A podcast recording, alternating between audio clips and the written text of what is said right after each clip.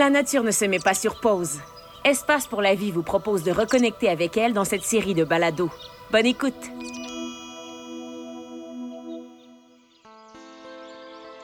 Bonjour. Je m'appelle Jean-Philippe, je travaille aux collections vivantes du Biodôme de Montréal.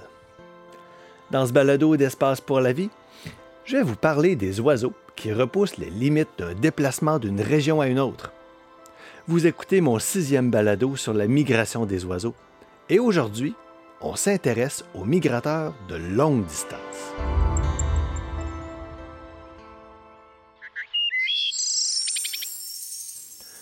Avez-vous déjà entrepris un projet pour lequel vous saviez quand il allait commencer, mais pas vraiment quand il allait finir? C'est un peu le principe du marathon. Entre le départ et l'arrivée, il y a tellement de choses qui peuvent se produire. Pour notre sujet des migrateurs de longue distance, j'ai envie de vous parler de trois espèces et de vous faire vivre en quelque sorte leur parcours migratoire, parce qu'il est juste exceptionnel. Je commence avec un de mes oiseaux préférés. C'est la paruline rayée. Quand je parle de paruline, vous savez que l'oiseau est petit. Dans le cas de la paruline rayée, on parle d'un oiseau qui pèse environ 12 grammes. Pour vous donner une idée, c'est le poids de 3,25 sous. Au Québec, c'est un oiseau qui est surtout associé aux épinettes rabougries de la taïga.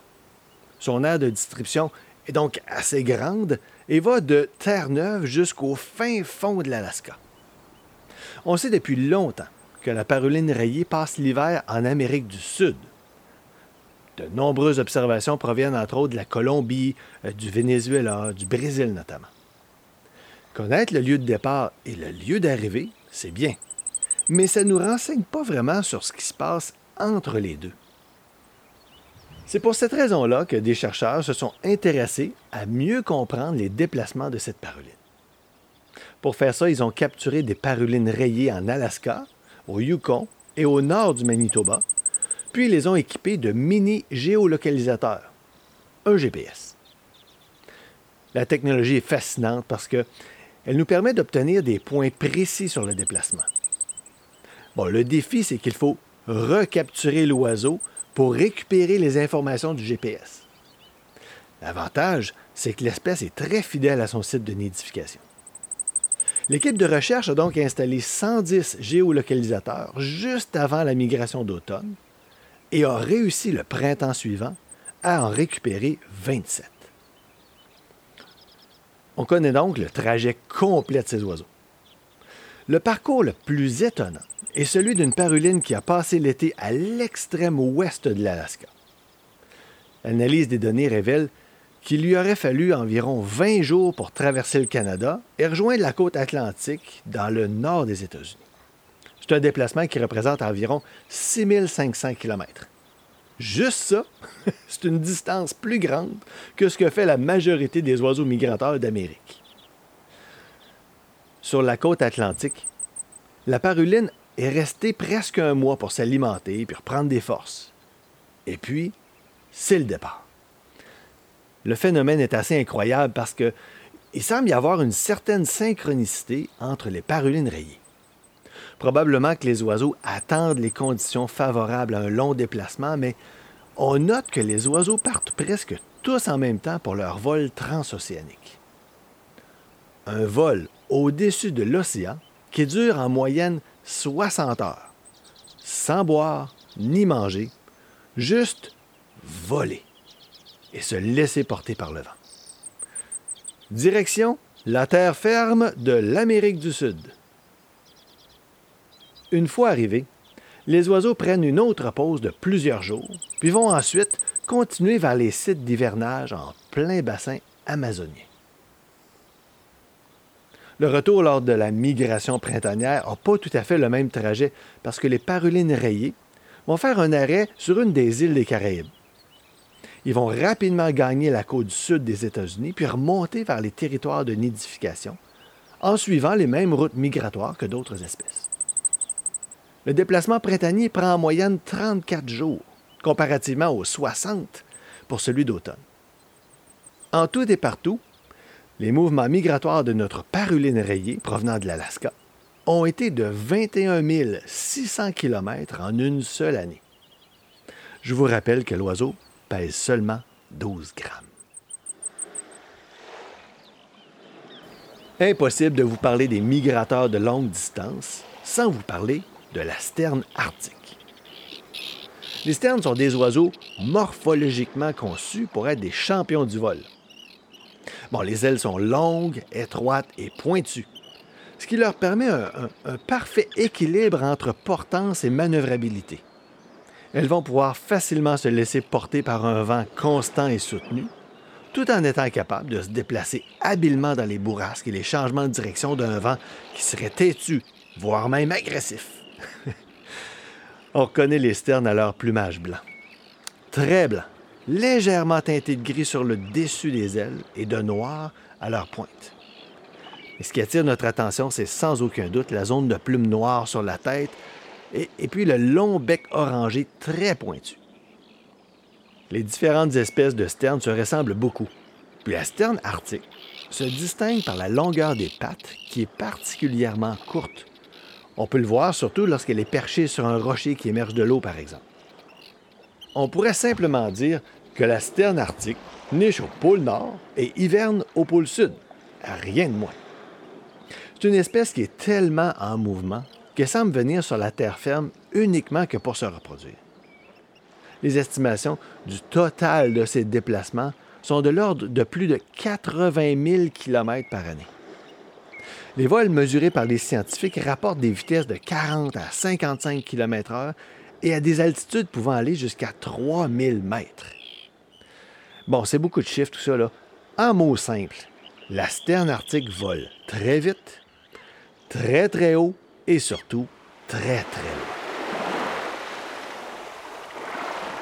Parmi les migrateurs de longue distance, on note plusieurs oiseaux de rivage comme les bécassos, les pluviers ou les chevaliers sont vraiment des champions parce qu'on dénombre une vingtaine d'espèces qui font régulièrement des vols sans escale de plus de 5000 km.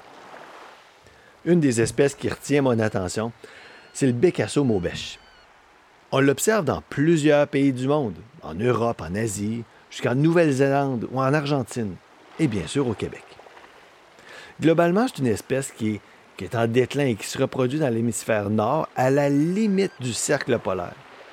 Au Québec, elle est donc uniquement de passage et les observations sont principalement faites le long du Saint-Laurent.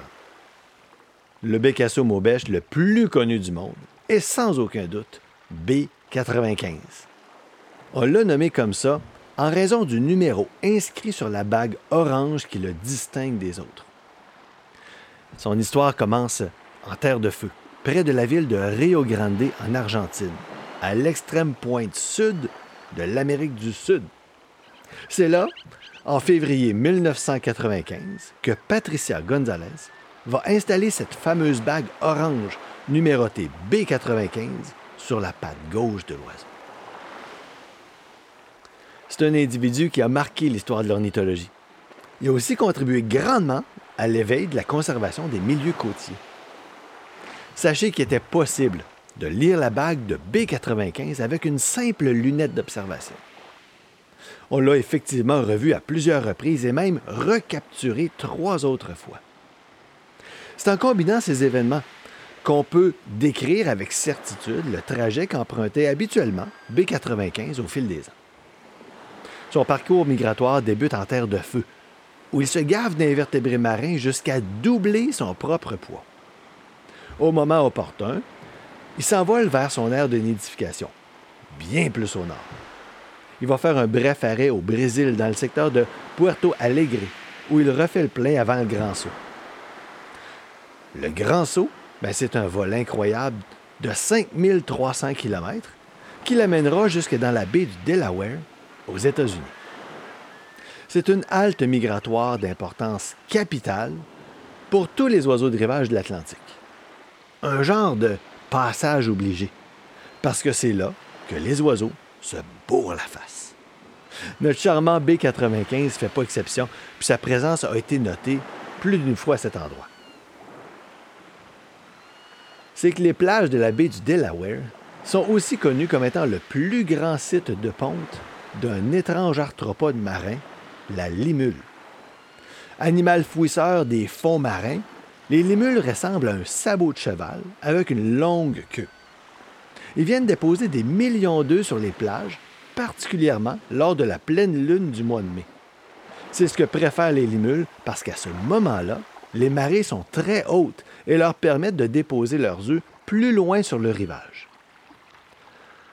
B95 connaît bien le phénomène et comme un habile navigateur, il synchronise son passage au Delaware en fonction du moment où il pourra consommer une grande quantité de ces œufs de limule, parce qu'ils sont faciles à trouver et bien nutritifs. Les plus romantiques vont dire qu'ils se donnent rendez-vous avec la Lune. C'est logique, car la phase de la Lune qui influence les marées est une indication universelle et fiable que les Bécassos-Maubèches utilisent pour connaître le moment précis où il y aura de la nourriture en abondance lorsqu'ils vont arriver de leur traversée océanique. C'est donc là aussi que plusieurs ornithologues se dirigent pour apprécier le spectacle et où certains ont même fait la rencontre de B95. C'est donc après avoir mangé, repris des forces et peut-être même avoir fait quelques réserves que le voyage continue pour atteindre la destination finale de l'île Southampton au nord de la baie du Son. Un endroit apprécié de B95 pour trouver une partenaire de reproduction, qu'il arrivera sans doute à conquérir à l'aide d'une parade nuptiale qui implique des cris aigus et des ouvertures d'ailes répétées. Après la saison de reproduction, les bécassos retournent à l'extrême sud de l'Amérique du Sud pour profiter de l'été austral et se préparer à une autre longue migration. Pour ce qui est de B95, il a été revu pour la dernière fois en décembre 2011, ce qui lui donnait plus de 19 ans, puisqu'il avait été capturé pour la première fois à l'âge de 3 ans. Il aura côtoyé plusieurs de ses semblables sur les plages des deux pôles. Il aura échappé à la prédation, surmonté une foule de défis. Et au cours de sa vie, il aura parcouru une distance équivalente au trajet Terre-Lune. Le Bécasso Maubèche B95 aura surtout inspiré un courant de conservation pour les zones côtières d'un bout à l'autre des animaux.